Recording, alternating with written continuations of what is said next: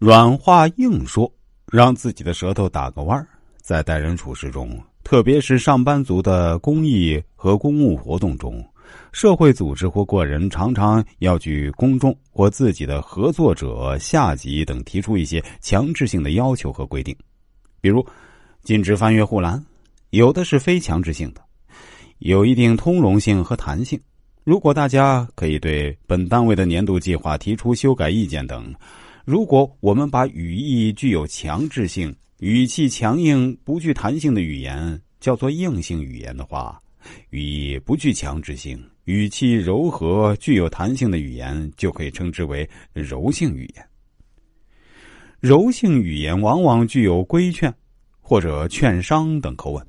它传递的信息内容常常具有体贴、关怀、尊重等感情色彩。因而易于让人接受和执行，说话的目的易于达到，而硬性语言往往具有命令、禁止、警告的口吻，容易使人产生逆反心理。说话目的有时反而不易实现，因此在待人处事的过程中，我们要多用柔性语言，即使在不得不使用硬性语言的情况下，也要尽量做一些柔化处理，硬话软说。使之具有体贴、关怀、尊重等感情色彩，使人心悦诚服的接受和执行。例如，某单位年底召开联谊洽谈会，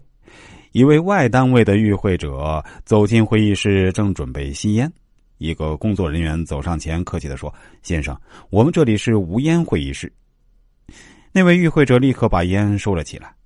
这位工作人员将不准吸烟的要求渗透在启发性的暗示中，暗示会议室内不能吸烟，受到了积极的效果。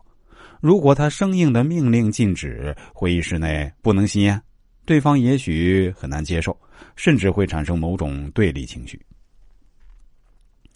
还有个例子，某单位准备利用双休日组织员工到外地一个兄弟单位参观学习。同时也稍作游玩。鉴于以往组织类似活动时，一些员工带家属和孩子，给组织带来不便，影响参观和学习的情况，组织者这次准备做一个不准带家属和孩子的硬性规定。但如果直接宣布这个规定，又似乎不近人情，会使一些员工放弃这次活动。组织者经过斟酌，这样对大家说：“这次活动以参观学习为主，参观学习的项目较多。”时间安排紧凑，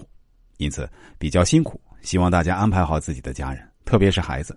如安排有困难，我们将尽力给予帮助。这种将硬性规定寓于提醒关照的话，使员工都主动想办法安排好家人，积极参加这次活动。从上述这些例子中可以看出，在待人处事中，一些带有强制性、约束性的要求，直接说往往不太容易被人所接受。如果换一个角度，就可以变为一种善意的提醒和关照，而用提醒和关照的方式，又经通过幽默的表达硬性规定和要求，能使硬性规定和要求变得柔和而又充满人情味儿，从而让人欣然接受和执行。